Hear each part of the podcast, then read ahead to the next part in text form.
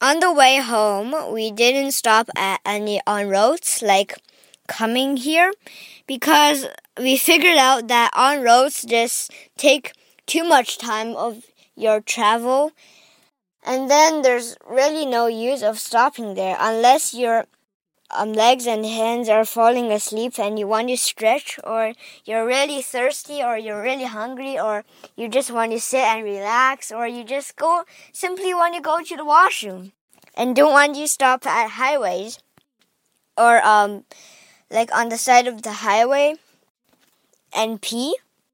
Again, if you want to do kayaking, well, sorry, I've got to the wrong topic.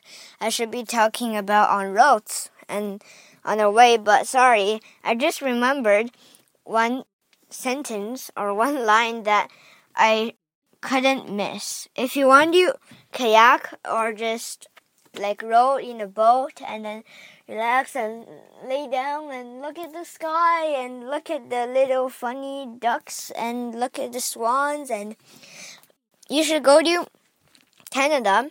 There's two places I suggest you, very suggest you to go. One is this Ottawa River and the Rideau River.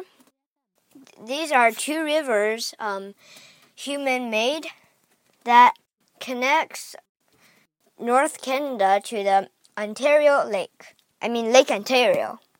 You could row there and row there and row there and row there and row there and just don't care about everything else in your life. Or you have to care, but not not caring that much.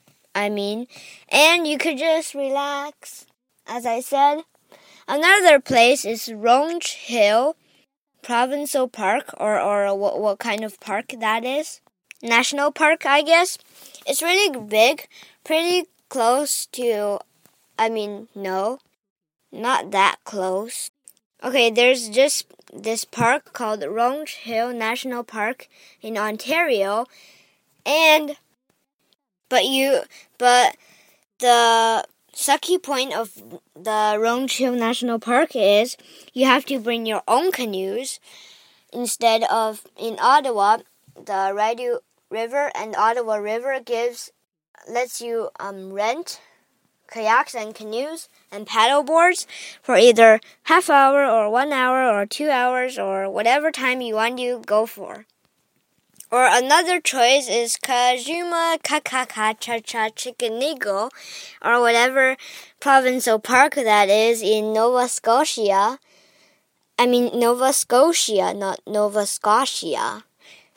You could also row somewhere in there. Down the river, you could see turtles, but it's really hard to find it because Nova Scotia has too many national parks or provincial parks because there's barely any buildings in there. It's pretty wild, especially in Cape Breton Highlands National Park.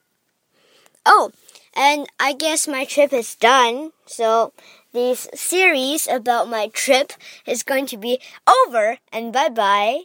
Oops, no, no, there's one more thing. Please listen up. I am going to record some little hot topics about how um, how to walk trails and some dangers in Canada, and really much traveling tips on the airplane or in the car or on the train because these three types of traveling I've always I've all been for. So I just know a lot about some tips about those traveling and I will record some tips about boat rowing and and a few things if you want to go to national parks or camping in Canada. Well, there's not a lot of there's not a lot of camping places I know in China. So maybe you should go just go to Canada. And some sports here I like in Canada and some popular sports here you could do in Canada and I'll introduce to you a bunch of Canadian favorites and little Canadian specials and little facts about Canada. See you soon!